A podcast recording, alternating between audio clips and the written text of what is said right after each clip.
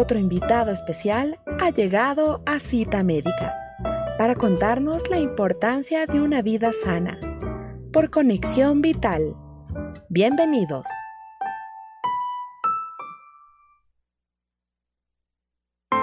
Estás escuchando Cita Médica.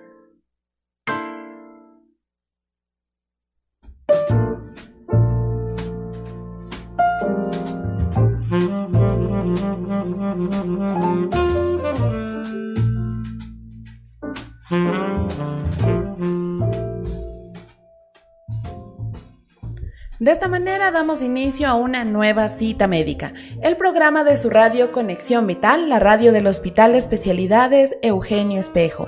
Bienvenidos a este día, viernes 11 de febrero, en el que por supuesto vamos a abordar un nuevo tema de salud para su interés.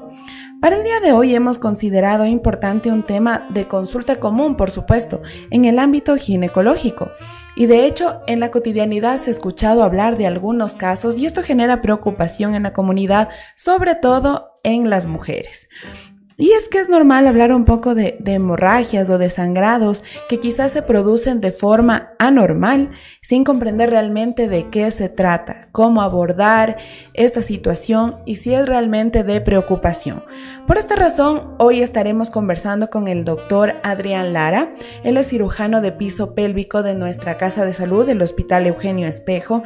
Ya nos ha acompañado en pasadas ocasiones y por supuesto, él nos ayudará a resolver algunas inquietudes de la comunidad Doctor, bienvenido a Cita Médica. Días, muchas gracias por la invitación. Bueno, el día de hoy vamos a hablar acerca del tema que es el sangrado uterino anormal. Es una patología que, o un síntoma, una molestia que suele ser común en las mujeres, eh, no importa la edad en la que estén. El sangrado uterino anormal puede ser una de las causas de consulta en nuestro medio. Sin embargo, pues tiene muchas características para poder determinarlo.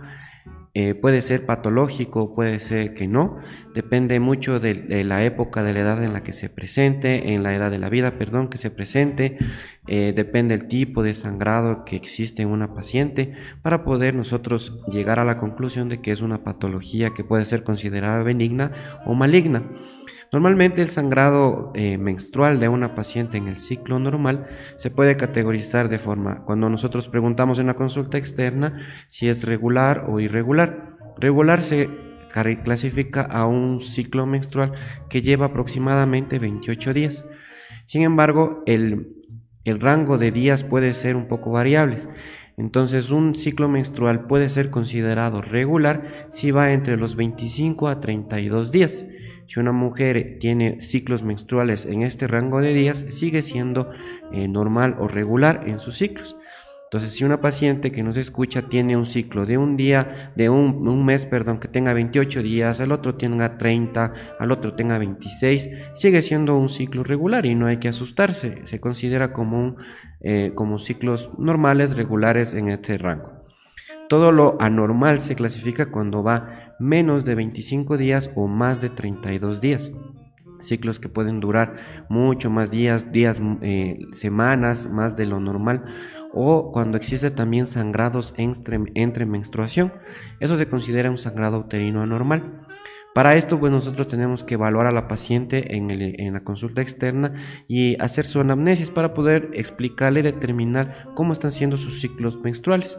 Los ciclos menstruales, al ser regulares, eh, no, necesitan ningún abordaje, solo la explicación a la paciente de que son, eh, son ciclos que van dentro de, un número cuantioso normal.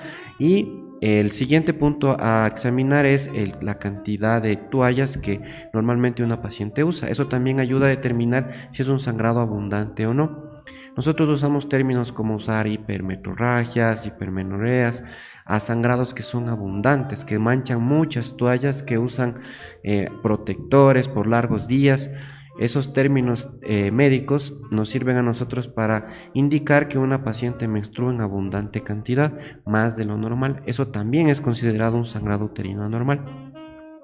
Ahora, puede ser eh, una paciente que está iniciando su ciclo, eh, su ciclo menstrual, una paciente adolescente que recién ha tenido sus menarquias, que pueden tener ciclos abundantes. eh, la, guía dice que una, adolescente que está iniciando sus ciclos puede tener ciclos irregulares o abundantes o anormales dentro de los dos o tres primeros años de que inicia su menstruación. De tal forma que si eh, una niña, una pequeña, está comenzando sus ciclos y son irregulares o son abundantes, puede ser un ciclo normal hasta que las hormonas pues empiecen a actuar de forma regular en su cuerpo. Después existe la otro extremo de la etapa de la vida de la mujer, que es la menopausia. la, menopausia se clasifica como el, o se define como el cese de la menstruación. Unos años antes de esto, el sangrado puede ser irregular, igual, abundante, eh, puede ser con, eh, sangrados de características distintas a como ha tenido una paciente en su, trayecto de vida. Y eso también es normal porque su, cese, su trabajo hormonal está llegando a su fin. Y ese desbalance que ocurre al final de la vida fértil de una mujer puede hacer que los ciclos sean eh, irregulares o anormales, sin ser patológicos. Ahora, los ciclos que son considerados patológicos o anormales se encuentran en la parte media de lo que he descrito anteriormente, eh, teniendo como causa aparente, eh, pues, normalmente dos pilares fundamentales, que es una causa funcional y una causa anatómica. Y bueno, habíamos también encontrado nosotros entre algunos datos que este sangrado uterino anormal es más frecuente sobre todo al principio o al final de la, edad fértil, como usted ya lo venía mencionando. Em, los datos nos indican que el 20% de los casos son de adolescentes y más del 50% de los casos serían de las personas que ya son mayores de los 45 años. Ahora, doctor, ¿hay alguna edad no sé, alguna edad promedio en la que se podrían ir ya presentando estos sangrados anormales. Y otra consulta adicional que ya nos preguntan también a través de nuestra línea de WhatsApp, cuando hay un sangrado también en baja cantidad, ¿debe ser considerado como anormal? Bueno, con la primera pregunta, una edad específica para presentar sangrados uterinos anormales eh, normalmente se clasifica en la edad fértil de la mujer, que puede ir desde los 20, 24 años hasta los, todos los 35, 38 años. Eh, es la edad fértil de la mujer en donde puede presentar más tipos de patologías funcionales que provocan sangrados uterinos anormales.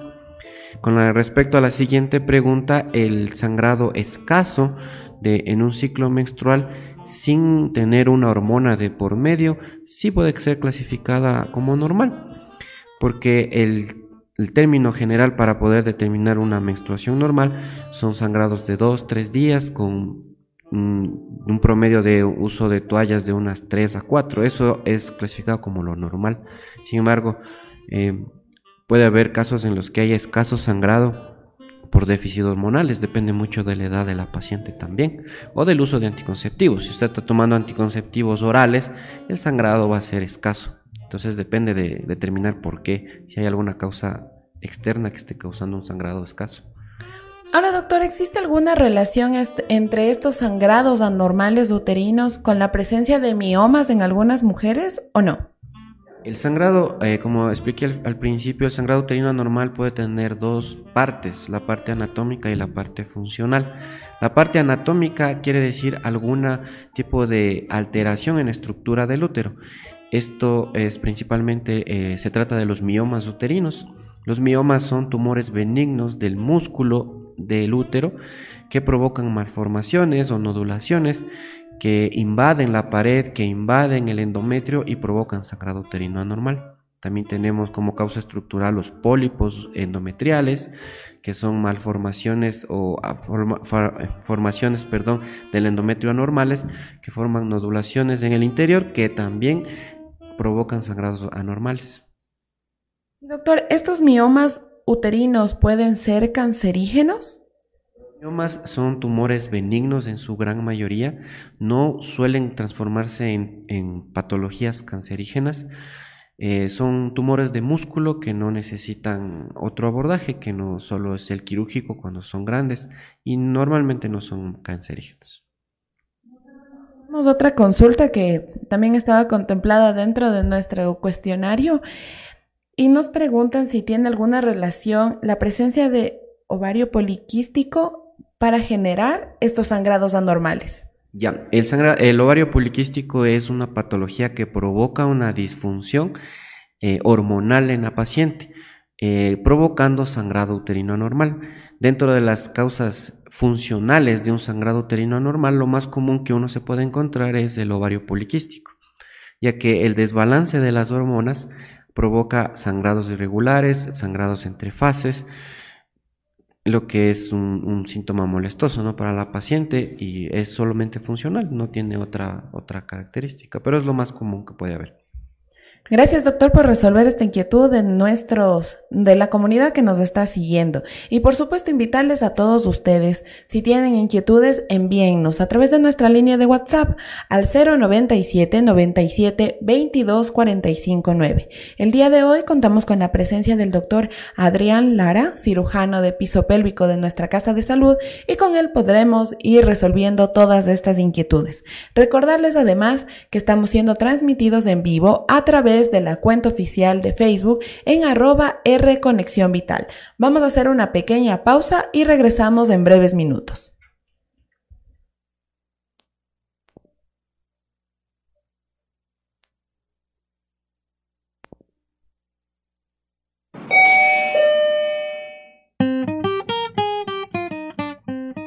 Ya regresamos con más de cita médica después de estos anuncios por Conexión Vital.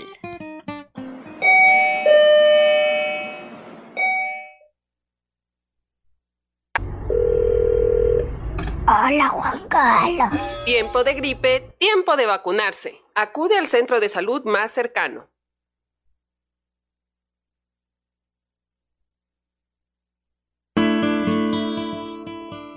Las palabras son una medicina para el alma que sufre. Este es un mensaje de Conexión Vital, la radio del Hospital de Especialidades Eugenio Espejo.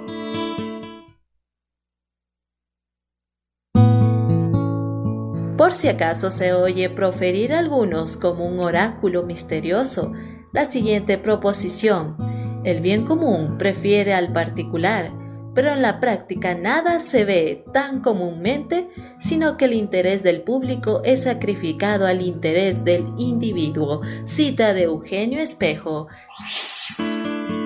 Sigue en compañía de Conexión Vital, la radio del Hospital de Especialidades Eugenio Espejo. Recuerda, lávate las manos con frecuencia y sigue los siguientes pasos. Mójese las manos con agua. Deposita en la palma de la mano una cantidad de jabón suficiente para cubrir todas las superficies de las manos. Frótese las palmas de las manos entre sí. Frótese la palma de la mano derecha contra el dorso de la mano izquierda, entrelazando los dedos y viceversa. Frótese las palmas de las manos entre sí con los dedos entrelazados. Frótese el dorso de los dedos de una mano con la palma de la mano opuesta agarrándose los dedos. Frótese con un movimiento de rotación el pulgar izquierdo, atrapándolo con la palma de la mano derecha y viceversa. Frótese la punta de los dedos de la mano derecha contra la palma de la mano izquierda, haciendo un movimiento de rotación y viceversa. Enjuáguese las manos con agua. Séquese con una toalla desechable. Sírvase de la toalla para cerrar el grifo. Sus manos ahora son seguras. Es importante realizar higiene de manos durante la colocación y retiro del equipo de protección personal. Es una recomendación del Hospital de Especialidades de Eugenio Espejo y su radio Conexión Vital, la primera radio hospitalaria del país.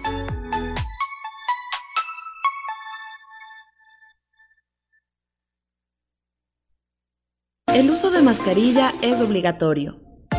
Lávate las manos antes y después de colocarte la mascarilla. Usa la mascarilla desde que sales de casa. Usa la mascarilla durante toda la jornada laboral. Evita tocar superficies del rostro, como ojos, nariz y boca. Cúbrete con el pliegue interno del codo o con paños descartables al toser o estornudar aún usando la mascarilla. Considera el tiempo de uso de las mascarillas. Desecha la mascarilla usada en una funda para evitar contaminaciones. Recuerda, el uso de la mascarilla es personal. La mascarilla debe cubrir boca y nariz hasta la barbilla. Es una recomendación del Hospital de Especialidades de Eugenio Espejo y su radio Conexión Vital, la primera radio hospitalaria del país.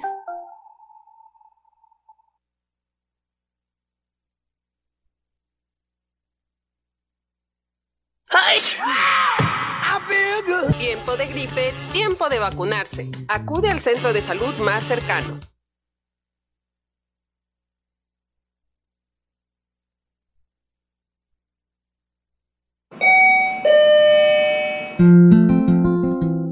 Estamos de vuelta con más de cita médica por Conexión Vital.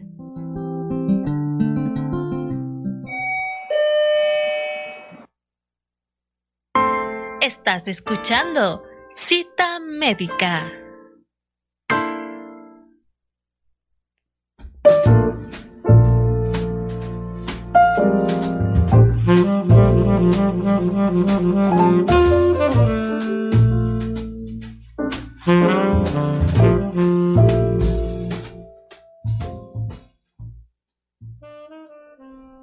Regresamos con su programa Cita Médica. Gracias por continuar en nuestra sintonía. Recuerden que también nos pueden escuchar a través de la página web del Hospital de Especialidades de Eugenio Espejo en www.hee.gov.es. Además, recuerden que ahora también contamos con una cuenta de Spotify. Posterior a este programa, en los días siguientes, ustedes podrán revisar en esta cuenta el programa del día de hoy, así como todos los que hemos transmitido a lo largo de este año 2022. Y bueno, el día de hoy estamos hablando con el doctor Adrián Lara sobre los sangrados anormales uterinos. Y tenemos otra consulta, doctor. Nos preguntan si estos sangrados anormales van acompañados también de dolores abdominales o qué otros signos o molestias se pueden presentar dentro de este padecimiento.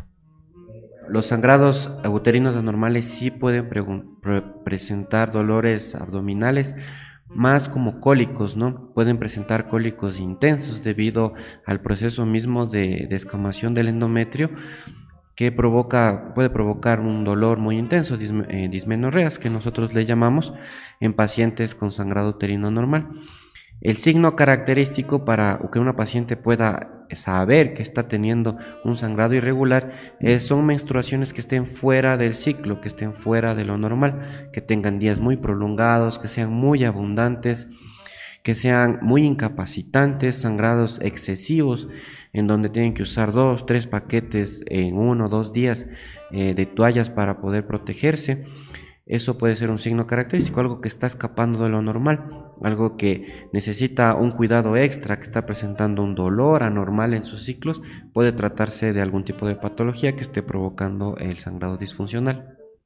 Y doctor, al ya presentarse estos sangrados abundantes que obviamente están fuera de lo normal, ¿Qué es lo que debería hacer esta persona? Buscar eh, al profesional adecuado para seguir este tratamiento y sobre todo, ¿es de gran preocupación para la persona o no? Bueno, los sagrados anormales deben ser abordados por el especialista. Eh, normalmente las mujeres deben acudir a su control eh, ginecológico de rutina una vez el año, en donde se le realiza todos los estudios de rutina para poder determinar este tipo de patologías. Ahora, si la paciente tiene alguno de estos síntomas, eh, debe acercarse a una unidad de salud para ser valorada con una ecografía probablemente y lograr determinar por qué está provocándose el sangrado anormal y poder tener su abordaje.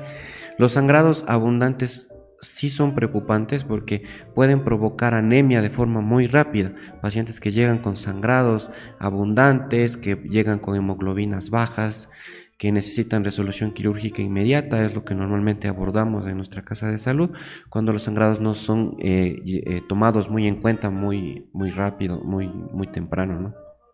Y doctor, dentro del tratamiento de estos sangrados anormales, ¿es posible que se llegue a instancias de una cirugía para poder corregir este padecimiento? Cuando son eh, defectos estructurales como miomas, pólipos o alguna alteración dentro del útero, normalmente la resolución es quirúrgica.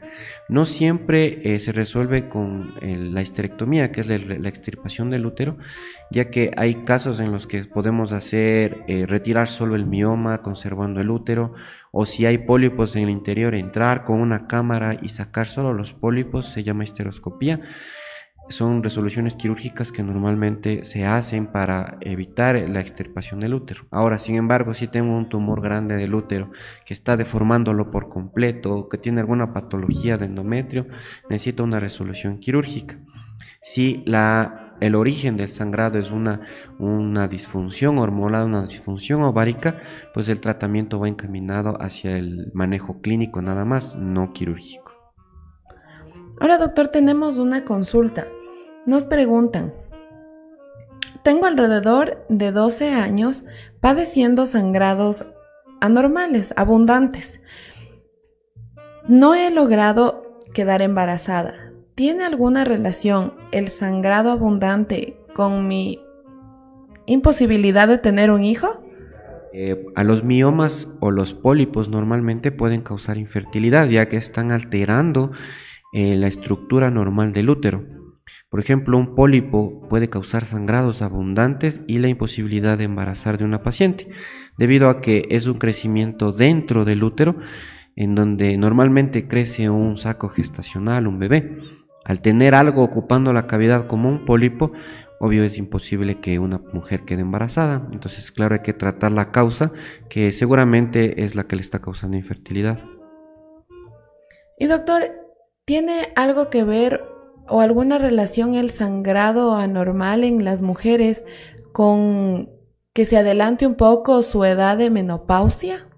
No, no tiene nada que ver. La edad de menopausia normalmente corre entre los 45 a 50 años en nuestro medio. Eh, los sangrados abundantes no, o, o, anormales no adelantan la menopausia. Eso, no, eso es dado por las hormonas nada más.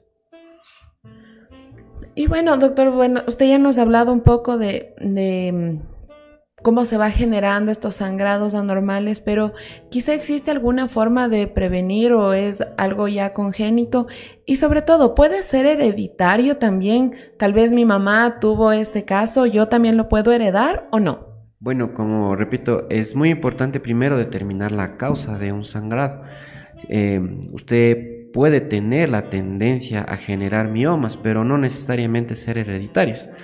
Pero si en su familia, las mujeres de su familia tienen miomas uterinos, probablemente usted también pueda padecer de, de miomas uterinos, que es la causa principal de un sangrado anormal.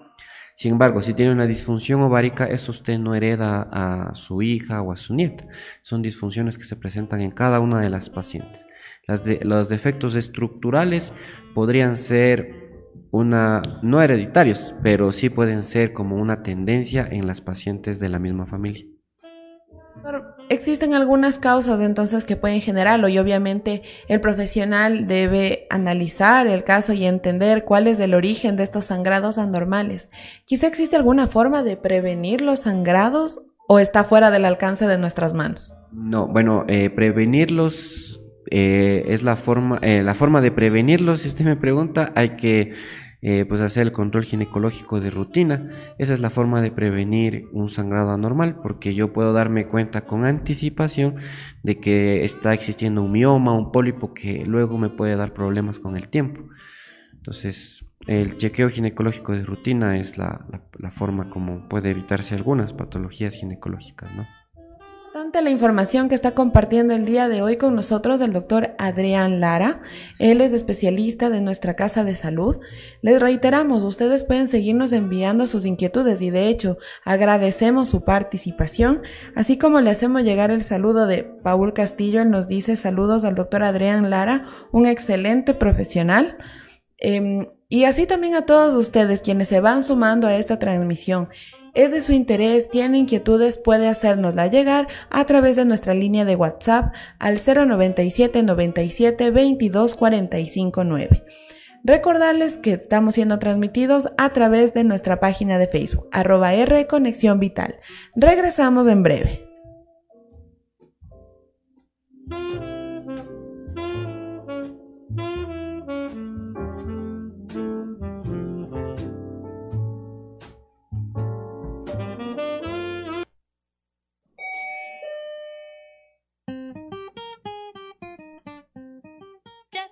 Regresamos con más de Cita Médica después de estos anuncios por Conexión Vital.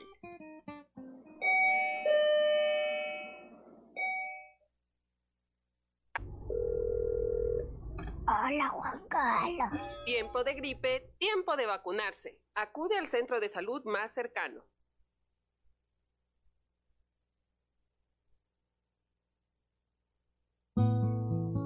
La razón es una antorcha que alumbra todo ser espiritual, que da coloridos e ilumina las operaciones del alma. Cita de Eugenio Espejo. Sigue en compañía de Conexión Vital, la radio del Hospital de Especialidades Eugenio Espejo.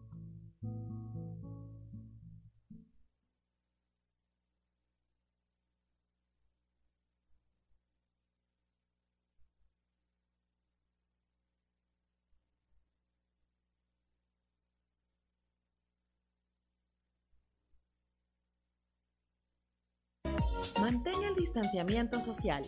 Cumple con al menos 2 metros de distancia en tu lugar de trabajo, en el traslado al lugar de trabajo o domicilio, en la zona de comedor, en auditorios, vestidores y residencias médicas.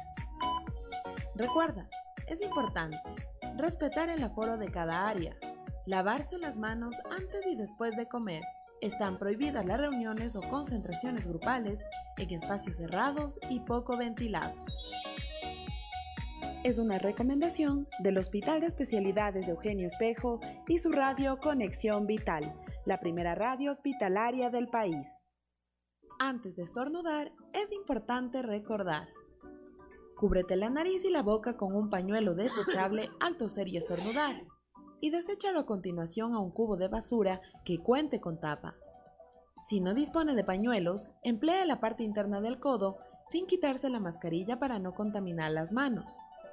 Posterior a toser o estornudar, o después de tocar superficies potencialmente contaminadas, realiza un adecuado lavado con jabón líquido y desinfección de manos.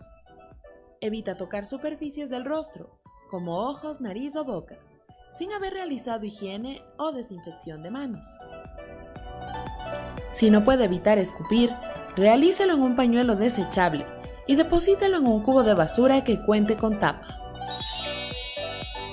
Es una recomendación del Hospital de Especialidades de Eugenio Espejo y su radio Conexión Vital, la primera radio hospitalaria del país. Recuerda, lávate las manos con frecuencia y sigue los siguientes pasos. Mójese las manos con agua. Deposita en la palma de la mano una cantidad de jabón suficiente para cubrir todas las superficies de las manos. Frótese las palmas de las manos entre sí. Frótese la palma de la mano derecha contra el dorso de la mano izquierda, entrelazando los dedos y viceversa. Frótese las palmas de las manos entre sí con los dedos entrelazados. Frotes el dorso de los dedos de una mano con la palma de la mano opuesta, agarrándose los dedos. Frótese con un movimiento de rotación el pulgar izquierdo, atrapándolo con la palma de la mano derecha y viceversa. Frótese la punta de los dedos de la mano derecha contra la palma de la mano izquierda, haciendo un movimiento de rotación y viceversa. Enjuáguese las manos con agua.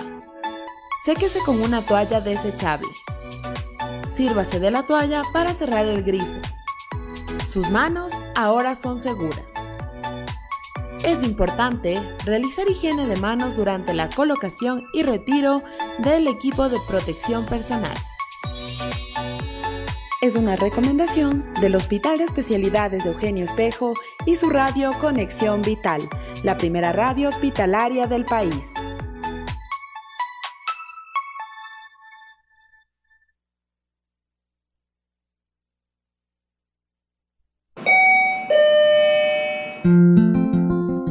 Estamos de vuelta con más de cita médica por Conexión Vital.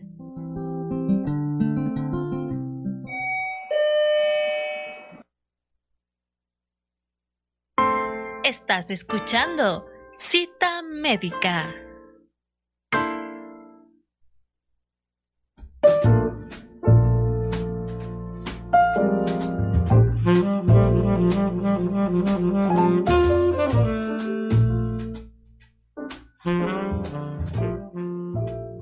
Continuamos con su programa Cita Médica. Gracias por la acogida que está recibiendo este tema a través de nuestra línea de WhatsApp. Doctor, nos describen desde Santo Domingo y nos consulta una, una señora. Después de las relaciones sexuales suelo presentar problemas de sangrado. ¿Es normal o no? No, no es normal tener eh, sangrado luego de las relaciones. Normalmente puede haber algún tipo de patología cervical o en el cuello uterino que esté provocando sangrados luego de las relaciones. También problemas a nivel de vagina como resequedad, atrofia genital pueden provocar eh, sangrado a las relaciones, pero claro, no es común, no es normal que eso pase. Entonces es un tema de tratamiento, necesita hacer... una revisión ginecológica eh, un Papa Nicolau seguramente de control, ver que el cuello cervical esté normal, que no haya cuadros de resequedad vaginal para que estén provocando sangrados. Eso es importante, el abordaje pueden ser las dos primeras causas que estén causándole a la paciente un sangrado en las relaciones. Doctor, usted ya nos había mencionado que esta pérdida abundante de sangre puede venir generando algunos otros problemas dentro de la salud de los pacientes. ¿Cuáles serían estos estas dificultades adicionales que se presentan debido al sangrado anormal? Bueno, los sangrados anormales eh, o los sangrados vaginales anormales son normalmente patologías que pueden incapacitar a una paciente, ya que al sangrar, a tener un fluido muy abundante de hemorragia, necesitan cambiarse por más tiempo, pasan muy incómodas en el trabajo, en la casa, eh, pueden manchar su ropa, provoca dolor. Entonces son, a veces cuando estos sangrados son excesivos, pueden ser muy incapacitantes para la paciente en cuanto a su ambiente laboral y familiar. No se diga del ambiente sexual. Una paciente que está sangrando todo el tiempo, que tiene sangrados abundantes, pues no puede disfrutar su función sexual de forma normal, ¿no? Y doctor, quizá esta pérdida de sangre también se puede relacionar con casos de anemia o no sea, el sangrado provoca anemia. Una paciente que tiene mucho sangrado por mucho tiempo sin ser tratada, claro, puede llegar a cuadros de anemia muy graves, eh, de forma aguda, de forma rápida, en donde necesita transfusiones de sangre, de plasma, para poder reponer toda la bulimia que ha perdido por sangrados que no han sido abordados adecuadamente o a su vez o a su momento, ¿no? Y bien, doctor, bueno, ya para ir finalizando este diálogo, usted ya nos había comentado que existen algunos casos en los que sí se puede merecer la necesidad de llegar a cirugías, obviamente con el debido análisis de los profesionales. ¿Cuál sería el tratamiento adecuado en términos generales para las pacientes que presentan este tipo de hemorragias? El sangrado uterino normal debe ser abordado de forma integral, debe determinarse una causa, y poder objetivar el tratamiento, ¿no? Darle el tratamiento que merece. Hay cinco patologías funcionales y anatómicas que pueden provocar un sangrado anormal. Entonces, la idea o el, o el principio del manejo de un sangrado es abordarlo de forma integral, hacer un estudio profundo, un exámenes complementarios, perfiles hormonales que me estén guiando hacia la patología que está causando el sangrado anormal. No todo, no todo sangrado uterino necesita resolución quirúrgica, ni todo sangrado uterino necesita abordaje clínico. Hay que individualizar y personalizar los tratamientos en, la consulta para poder darle a la paciente eh, una opción de tratamiento. Si una paciente, por ejemplo, necesita cirugía y no quiere ser operada porque no tiene hijos o quiere más hijos, pues nuestra obligación es brindarle una opción en la cual eh, la resolución quirúrgica no sea tan agresiva. De otro lado, si la función, eh, la causa del sangrado es una disfunción ovárica y la paciente no puede recibir hormonas porque tiene otro tipo de patologías, tratar de brindarle la solución de forma que no veamos afectada su patología de base. Eh, nosotros tratamos muchas eh, pacientes que tienen enfermedades como cáncer de mama, problemas de sangre, que no pueden recibir hormonas, tienen sangrados debido a sus problemas eh, sanguíneos, a sus problemas eh, oncológicos en los que no siempre podemos usar hormonas. Entonces, lo que tratamos de hacer en nuestro hospital y en nuestra consulta, todos los, médicos de ginecología, es tratar de individualizar mucho el tratamiento que amerita eh, para que la paciente se sienta cómoda eh, con, el, con lo que estamos eligiendo para poder tratar su patología. Y doctor, ¿es posible también que estos sangrados se puedan presentar debido al uso de anticonceptivos?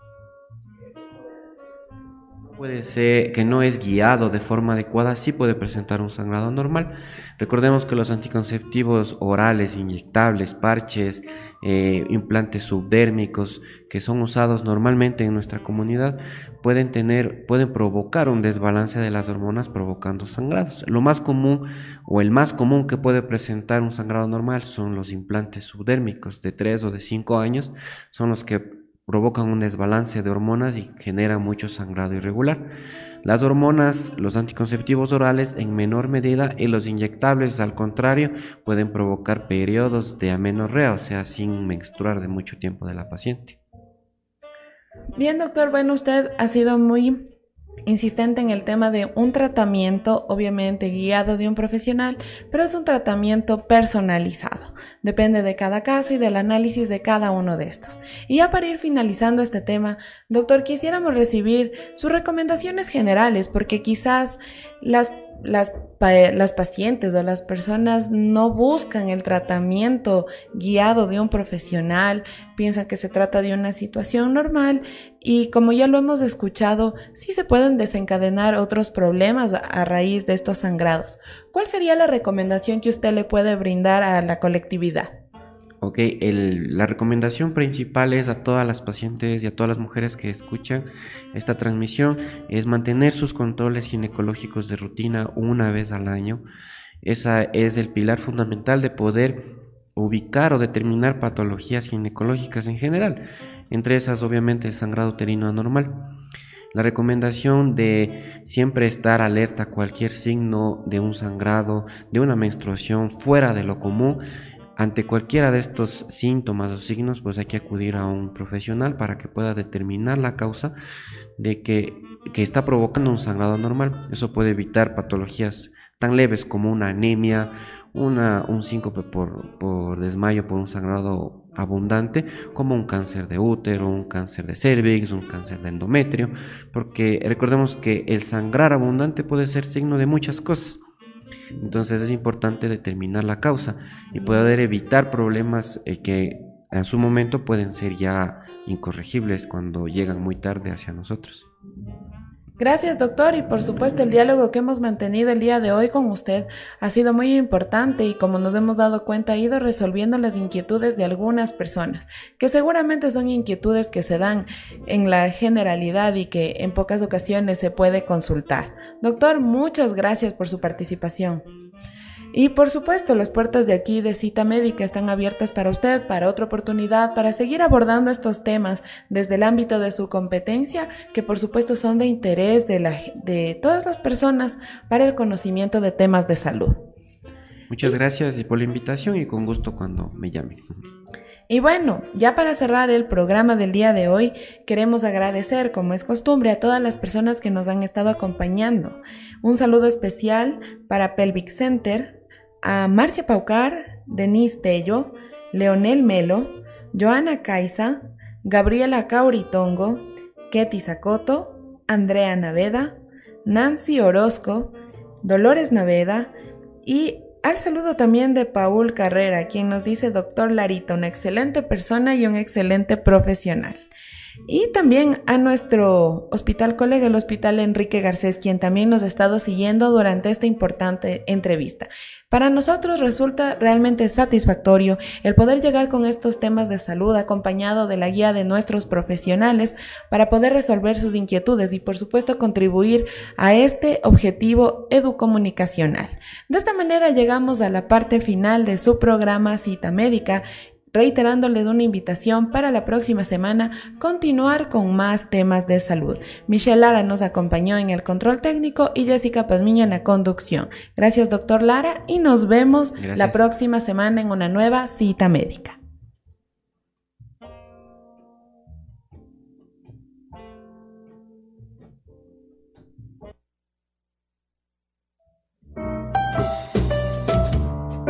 Hemos llegado a la parte final de Cita Médica con otro invitado especial.